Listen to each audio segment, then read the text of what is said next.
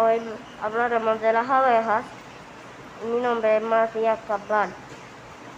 Hola, nosotros somos la- los amigos de la naturaleza. Soy.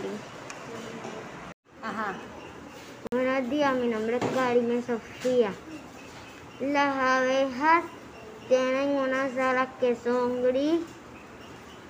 Ellas tienen una cola que pica mucho y son de color amarillo con negro. Y con el y cogen cosas de flores que usan para hacer miel. Las abejas son importantes porque polinizan nuestros alimentos.